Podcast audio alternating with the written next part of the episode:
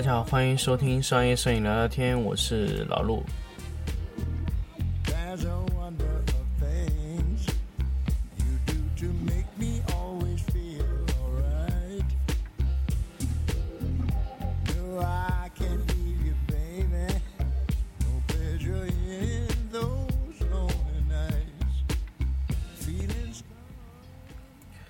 那么继续上一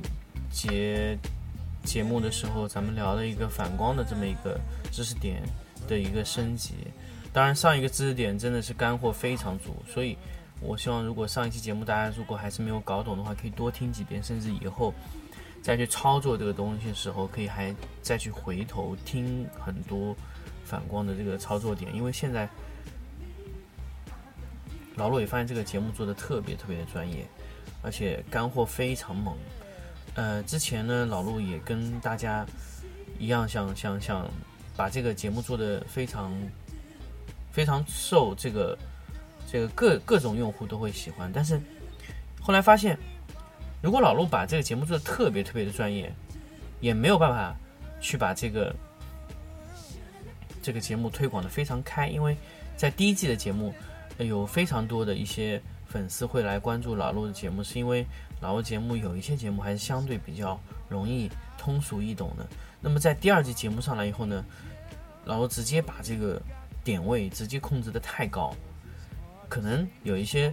还是不太适合当下的这么一个市场的这个环境。毕竟，毕竟老陆现在推送的有些位置也确实不是特别特别的硬的一些节目。呃，节目的一个平台啊，就是还是不太适合这么硬的干货。但是老陆坚决还是要去做这个事情，把这个特别硬、特别有料的干货做做给大家去去去去去分享，可以大家在后期的一些拍摄中可以用得到。因为毕竟，呃，摄影这个东西还是更加重要的是一些分享，因为有一些有一些技术的要点，可能并不是大家可能在说去听、去去去看一些。其他的一些摄影的节目啊，或者说能得到的很难得到，但相对来说，老陆会跟大家在音频中分享一些呃知识干货的内容，可能可能并不是说是特别的直观。有很多朋友跟我说，老陆你做音频实在太不直观，很难理解。但是老陆只想告诉你。而且老陆不会告诉你一种特别直观的去操作的手法，说哎这样怎么怎么操作会会比较好，哎这样跟着我的步骤来，我一二三四五六七八九十这样的来做，所以听老陆节目很累，而且会有很多听不懂。我发现有很多的，包括专业级的用户也是发现跟我说，老陆你说东西实在太硬了，根本就理解不了。就是说你这个表达方式可能是不是可以再柔和一些？但是如果老陆，我觉得。如果去听过第一季的商业摄影聊聊天的节目，再来听第二季，可能知道老陆大致的方向，所以你会有很大的进步啊。那么，如果你直接是听第二季的，可能会是比较吃力，因为因为确实，呃，第二季里面的节目会非常的硬，但是也希望大家去慢慢去了解吧，因为这个基础的课程啊，之前有。呃，陈庆雄老师也有跟我说过一个事情，老陆，你你你也确实不太会去做基础的，像你这样的摄影师或者说是这样级别的，不太会愿意去做非常基础的教程。那么这个事情让我来做，所以我觉得大家也可以去呃关注一下陈庆雄老师做的一些视频的，非常基础的一些呃教程。当然他也不会特别基础，当然也是适合一些呃稍微有那么一些些。呃，基础的一些摄影师去去去去去去看他的节目啊。那么说完这个，咱们回到主题来说光线的塑形。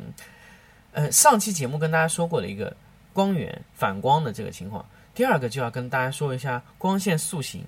那么塑形有两种，第一种呢，就是咱们直接把光源啊。用一个铝箔把它包的特别小，然后或者用黑板去遮挡一部分的方向的光线，让光线只往一个方向走，这也叫光线的塑形。这是光线塑形的第一种方式。第一种方式呢，其实说难也不难，说简单也不简单。因为如果你要去塑形一个光线，要看你塑形的那个光线的光源形状是怎么样。如果你的光源是一个凸起的形状，那么你这个时候要去控制这个光源就非常的难。那么因为它凸起的形状，它会在每个面都会发生光光线的照射方案，比如说柔光球或者说是灯笼型柔光箱。老陆印象中想到的就这两个东西，就是它会凸起，它会在各个面上都形成光源。那时候第一种，大家贴大力胶，黑色大力胶把它直接贴掉一部分，对，这样就会有方向性了。这样的时候呢，一部分光源就直接被你控制掉了，那你剩下的一半的光源面积，那么这也叫塑形。你在控制的时候就控制了一部分，但是出来以后呢，你又通过棋板再遮挡了一部分，让直接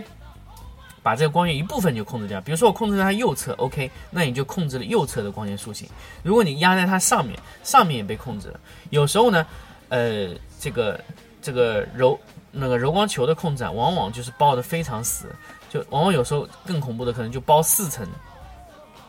直接让整个柔光球往一个方向照射，因为。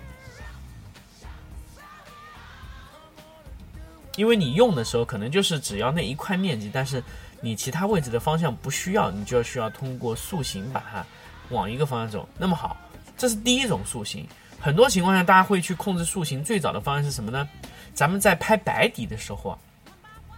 直接通过控制一张黑板啊，直接呃把上到白底的后面那个方向的光线直接遮挡掉了。这是第一种光线塑形，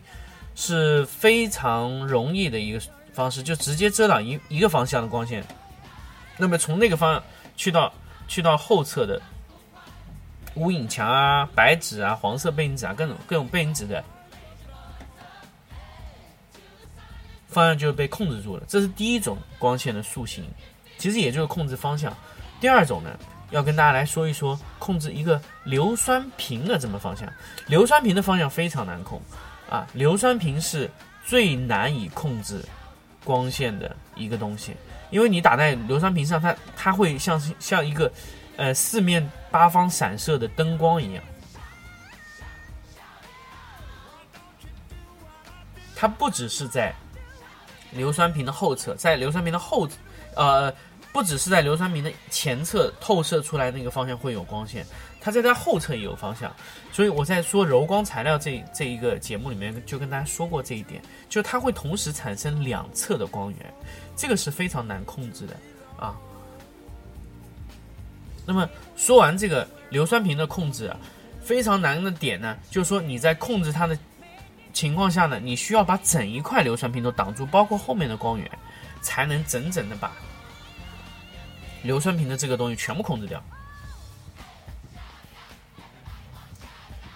你需要把光线夹得非常的死，非常非常的小，你才能把，呃，硫酸瓶的整个控制住。这是第一，这是我觉得最难控制的一种柔光柔光材料。那么接下来咱们说一说真正的塑形。我刚刚跟大家说只是控制方向，这只是卡位置而已。这个其实准确的来说叫光线的叫什么呢？叫光线的遮挡。真正的塑形是什么呢？比如说我有一个非常大的柔光箱。方的，那么我直接把它裁成一个非常小的光源，可以吗？可以的。但是如果这个光源是我仅仅是想在那一个光线位上变小的情况下，我们需要在呃光源的前侧大概两三米左右，直接通过控制黑板，让光线进到这个形状，直接变成呃直接变成非常小。大家如果可以理解我这句话的话，就是说。后侧是个非常大的光源，但是我前侧经过一个遮挡物进去以后，那它的光源直接就被裁小了一部分。如果大家可以理解这个这个情况的话，就就能理解我的这个话，就等于说在这个方向上一半部分被遮挡掉了。对，这个时候我们就要说什么呢？光源被做了裁切。比如说你光源过去非常宽的一个角度，你裁掉一部分，那么光源一下就变小了，这个叫光源裁切。这个时候通常用什么呢？通常做窗户或者墙壁光或者门洞光，我们会去做这个地方，直接裁掉一部分，裁掉一部分还不够，我们再裁掉一部分，让光线变成一个条状进去。这个时候的光线就非常的有指向性了。我们还可以控制这个条状两侧的方向，那我们可以控制光源，可以多个光源控制这个过了这个这个裁切位置的这么一个一个地方，我会形成一个非常强烈的裁切的一个。像八字形的进光的一个开口，那么这个开口呢，我可以控制在外面的光源大小或者外面的光源的角度，就可以形成直接裁出一个八字形的光源，这叫光源裁切的塑形情况。之前我们只是做了裁切，后面我做塑形的时候，是我们把光源扩大了，所以我们把光源裁呃塑形成一个我裁切以后的口子的时候的一个形状，通常就是从一束直线的光变成慢慢开角开到像八字形一样的光线。那么这种塑形呢，是我们控光的最高境界，啊，我们可以得到任意想要的方向，甚至我可以缺掉一部分，我可以让一部分是没有塑形的，我甚至可以只开一个，呃，一竖一撇的这样的一个一个光源形状，完全可以做三角形的光源进光，也可以，都完全可以，我只要控制我的光源大小就可以直接控制住。所以大家很多时候以前看到像开到一道一道一个门洞进去，直接一束光打上来的这种光线是非常容易做到的啊。那么，这种塑形、这种裁切，我觉得是在咱们在控光里面用的非常多的啊。这种控光，去控制这种光源的时候，一定要控制好光比，因为我们第一道光线被遮挡过以后，会非常的暗、非常的黑。这个时候，大家会会甚至怀疑自己说：“哎，我们这样的光线好看吗？是不是真的要做这样的光线？”所以，我们就要需要提高一些暗部的亮度。所以，我们在去做光源塑形裁切的时候，就必须要。去把光笔一起做完，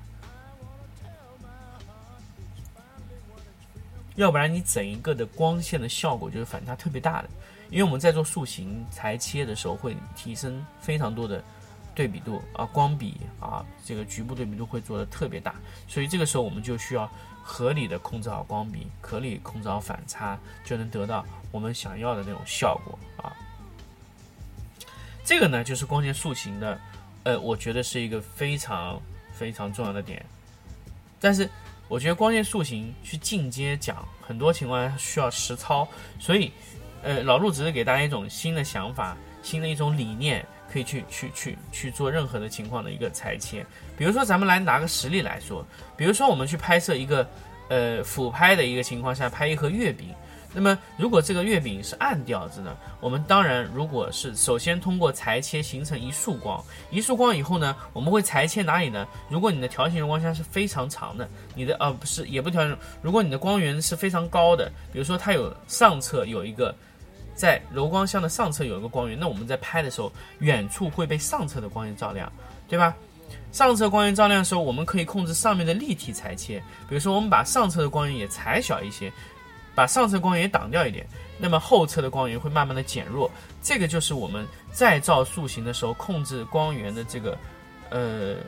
亮度，这是一个非常好的控制的点。所以咱们有时候在做光源塑形的时候，顺便把它过渡也可以一起做掉。这在遮挡的里面就是说什么呢？遮挡物离光源越远，挡出来的呃亮度就会呃挡出来的遮挡物的。呃，切线会特别硬。如果你挡的离光源越近，你遮挡物挡出来的光，呃，投影区会特别特别的软。这个时候可以做什么呢？这个时候我们就可以去做一些光衰的处理。当然，就是在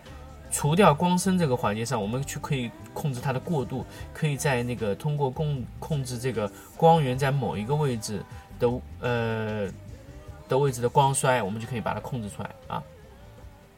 所以我们在局部位置去做遮挡，可以做出局部的光衰效果，这是一个非常非常好的东西。我们当我们一个光源的，呃，整一个的光深啊得不到我们想要的情况下，衰减还不太够的情况下，我们一定会是去通过控制呢光源的塑形裁切来得到一部分强化的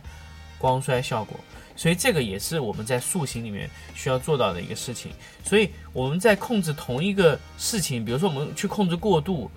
控制明暗的时候，有时候我们可以控制到用到两种方式。第一种是光深，光深用完以后，我们就可能会直接用塑形这个方式再去控一下，这个就是更高的难度。通过光深控制其实非常容易，但是有些地方。你光是控制光深下不来的情况下，我们就必须要通过控制光衰来得到我们想要的效果。所以这个是一个非常重要的点去学习，去我们实操那个方案就是在这个地方，我们需要大量的操作，大量的练习。